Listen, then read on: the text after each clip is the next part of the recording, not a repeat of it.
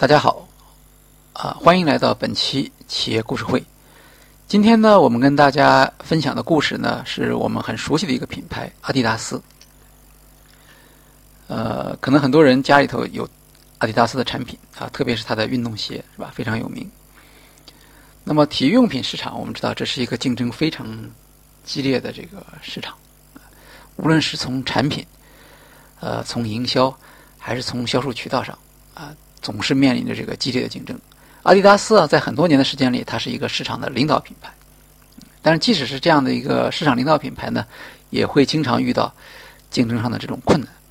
比如说，二零一四年，他就遇到了困难。呃，当时呢，他一方面受到这个比他更领先的这个品牌耐克的压制，另一方面呢，后起之秀呢也在追赶他。比如说像安德尔莫这样的这个品牌。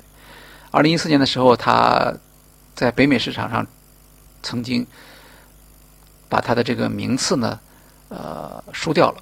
啊，过去一直是耐克第一，他第二。那么那一年呢，他变成了第三，他输给了这个安德尔莫这种新兴的这个呃体育运动品牌。那么像阿迪达斯这样的企业，他肯定不能轻易的认输了。所以到二零一五年的时候呢，他就提出了一个新的战略计划，啊，说这个我我们要恢复这个新的增长，到二零二零年之前，我们的销售收入每年要增长百分之十。我们的利润增长呢，还要高于销售收入。那么，呃，目标不是口号嘛，对吧？那你你有一个目标，你怎么样实现这个目标呢？呃，那么阿迪达斯也对这个问题呢做了很清楚的回答。呃，那么新的战略主要依靠三个这个三大战略方针。第一个战略方针呢叫做速度。所谓速度，就是他打算大幅度的减少这个产品的生产时间啊，加快产品上市。提高本季新品的这种比例，提高顾客定制化的比例，这是第一个。第二个呢，他把这个营销的重点放在几个重点城市里面，也就是说，在全球六大重点城市进行销售和市场营销活动。哪六个城市呢？纽约、洛杉矶、伦敦、巴黎、上海和东京。哎，很有意思啊！你看到没有？它它只是在。北美，对吧？两个城市，欧洲的两个城市，亚洲的两个城市，啊，亚洲两个城市还是东亚的这个两个城市。好，这是第二个，第三个呢，叫资源开放。资源开放，它指的是让阿迪达斯要与来自工业、体育和娱乐领域的外部合作伙伴和消费者之间进行开放式的合作。这个呢，主要是指的产品设计，呃，产品设计的灵感不能单纯的从运动员那边来。好，那我们看看他是怎么做的啊？他的这个，他叫困境反转计划啊。一开始他就收缩了这个战线，产品太多了，嗯，这个这个打不过别人。那么把产品收缩到哪去呢？主攻跑步和篮球的这个鞋，然后呢，呃，推广它的经典款的产品。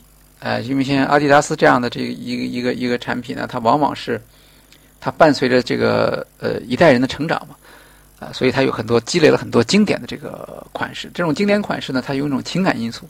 啊，如果过若干年后拿出来，哎，那当年曾经使用过它的这些人又想起了这个品牌。当然，他会做一些调整，不会说原样拿出来。那这样做了一年之后呢，效果还是挺明显的。哎，到二零一六年的时候，这个北美啊、西欧啊、大中华区啊这个三大业务中心呢，销售额的增长都超过了百分之二十。很不错啊，它的目标是百分之十啊，对吧？那其中最成功的是什么？是经典款，它的经典款的销量同比增速超过了百分之六十，啊，一下子变成了北美地区销售增速最快的运动品牌。那么我们看到呢，就是他一开始提到了这个产品的速度这个方面嘛，产品速度这个方面它怎么解决呢？它通过是改变设计流程。哎，我们知道，其实其实产品的这个生产速度啊，它不是说只取决于工厂，它很大程度取决于你设计啊。如果你的设计的时候就考虑到了生产的话，那你完全有条件把这个生产速度加快。它的要求是什么呢？就是当季重新再生产、再补货，快速满足市场需求。也就是不要一下子生产这个一季全部的这个库存，万一不好卖就完蛋了。相反，少生产一些。那么根据情况呢，如果销的好的话呢，就快速的这个补货，哎，但是补货这个是需要能力的。为什么大部分的企业它都只能一季生产一次呢？是因为补货很不容易的，呃，那怎么样能够把这个补货提高快一些呢？那它有一些办法，比如说，它二零一五年的时候，阿迪达斯建成了一个工厂，叫做速度工厂。速度工厂是一个机器人的工厂。除了有少量的技术人员之外，全部是由智能机器人来进行生产。过去的一双鞋，从原型到上架要十八个月的时间。但是呢，其中呢四分之三的鞋子不到一年就要进入打折促销。速度工厂的一个优势是什么？能够缩短供应链的时间。鞋子设计完成之后，一周就可以上架。这样的话呢，这个鞋子就能够紧跟当下的消费热点，对吧？啊，否则的话，你你你，即使你知道现在用户喜欢什么，你可能也来不及组织生产，啊，所以速度工厂对这个阿迪达斯做了很大的贡献。它的快速流转中间呢，一个产品的这个生命周期呢，也就变得更短了，那么也就不需要打折了，或者说没有打折的时间了，对吧？因为我我不是为了一年生产，啊，我可能就是为了这个这个一个月的销售来生产。那么取得了初步成功之后呢，阿迪达斯就非常受到鼓舞啊。他希望到二零二零年的时候，那么，呃，能够这个当季生产的这种产品的净销售比例啊，提高到百分之五十，啊，而且因为这种这种产品总是新的嘛，所以它的这个全价销售的比例也会比较高，也就是说，全价销售收入所占的比例比常规生产的产品要高百分之二十，全价销售等于提高公司的这个盈利能力。好，我们再看重点城市的这个策略啊。他把大部分的营销支出啊都分配到这个全世界的这个六个城市，他把这六个城市叫做潮流城市，然后呢，呃，为这个明星的这个鞋款呢来进行这个造势、社交媒体的传播等等。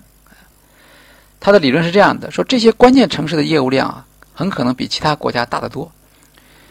在北美，比如说，如果你能够赢得纽约和洛杉矶的市场的话，那你就就你也就赢得了全美市场了。这个。阿迪达斯的全球销售负责人是这样说的：“他说，全球百分之五十的新潮的年轻人口都居住在这六个关键，而且这城市呢贡献着全球百分之八十的 GDP，所以他们是重点培养市场。那么，阿迪达斯的这个呃 CEO 呢，呃还在营销方面做了一个让人这个的一个一个宣布，他说了。”阿迪达斯将放弃电视广告进行宣传。那么，放弃这些投放到哪去呢？当然就投放到在线营销上去了。所以，他的目标是到二零二零年的时候，把电子商务的营收提高三倍。这意味着什么呢？意味着他在押宝年轻的消费者和电商渠道。而年轻的消费者呢，因为主要是通过移动设备来跟这个厂商进行互动啊，所以呢。数字化业务对于阿迪达斯是至关重要的，啊，他的 CEO 就说：“你们不会再看到任何电视广告了。”在营销方面呢，他还有一些新的这个举措。呃，历史上啊，阿迪达斯是第一个赞助奥林匹克运动会运动员的品牌，但是现在也有一个问题，就是赞助运动员的成本呢越来越高了。呃，阿迪达斯发现呢，其实现在的运动产品也出现了一个缺点。就是过于依靠运动员，而对普通人的需求呢关注不足，所以呢这个产品呢它它吸吸引了一部分顾客，但是有另一些顾客呢它就吸引不来。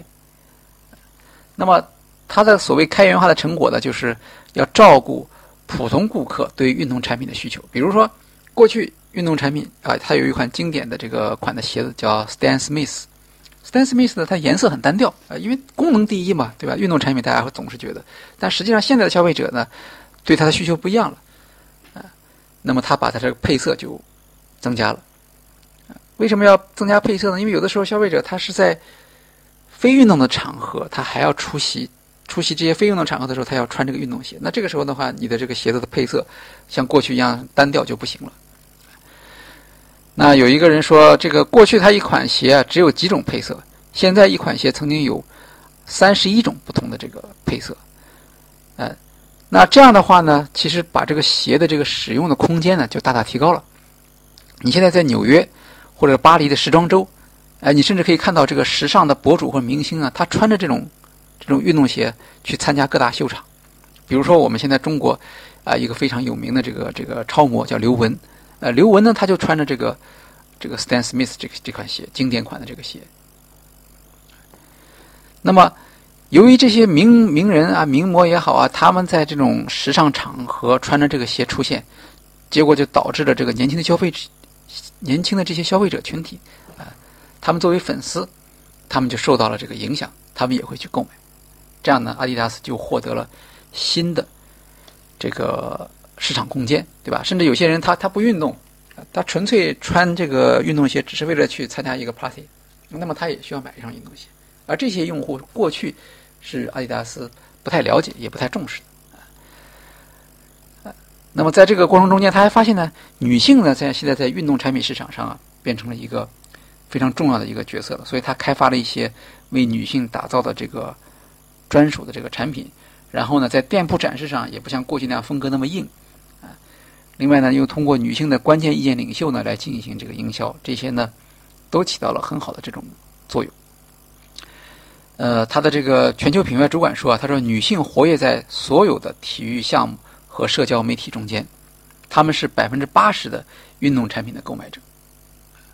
所以呢，我们现在发现呢，就是阿迪达斯的它的这个呃销售在增长。那么销售的增长的源泉在哪里呢？源泉更多的依赖于，呃，休闲性的产品、明星合作的限量款等等，而不是过去的那种品牌核心的这个运动鞋款。当然，在运动鞋款方面，阿迪仍然是这个世界上最领先的这个品牌之一了。但是也有人就质疑它，是吧？说这个对于阿迪这样的一个公司来说，未来的话，是不是要靠娱乐明星？来卖出比运动员更多的鞋子呢？呃，那么他的 CEO 在接受采访的时候呢，就是对这个是非常自信。啊，他说现在你可能觉得，呃，还看不到这种结果，但是以后肯定是这样的。哎，就是说未来我们要更多的靠这个娱乐明星来销售产品了。好，呃，今天的企业故事会呢，我们就介绍了这个呃阿迪达斯如何在遇到这个挑战的时候，通过调整自己的战略。来重新启动了这个增长的引擎。那么它的战略的方法呢，主要是三条。第一条就是加快速度；第二条呢是聚焦于这个全球核心的六大城市；呃，第三条呢，它通过开源的方法，呃，把更多的普通用户的需求吸引到自己的、吸收到自己的产品开发中间去，呃，来扩大它自己的销售市场。那么今天的这个。呃，企业故事会就到这里，谢谢大家。